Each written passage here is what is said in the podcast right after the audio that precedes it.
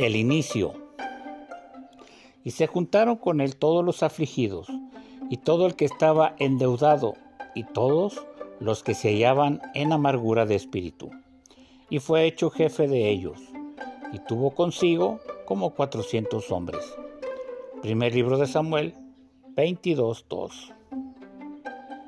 Hacía tiempo que Dios había enviado a casa de Isaí al profeta.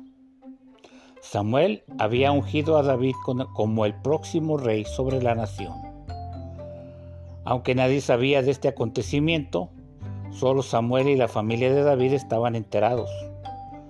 Consumido por los celos y por haberse vuelto David héroe nacional, Saúl emprende una persecución férrea. David se ve en la necesidad de esconderse en una cueva con singulares inquilinos, oprimidos, en bancarrota y amargados. 400 hombres que decidieron que David fuera su líder. Parecía un tropiezo a su aspiración de ser monarca.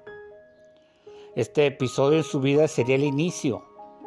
Debía atender esta, a esta multitud en condiciones de persecución y asedio. Lo que hoy estás pasando te prepara para lo que Dios te prometió.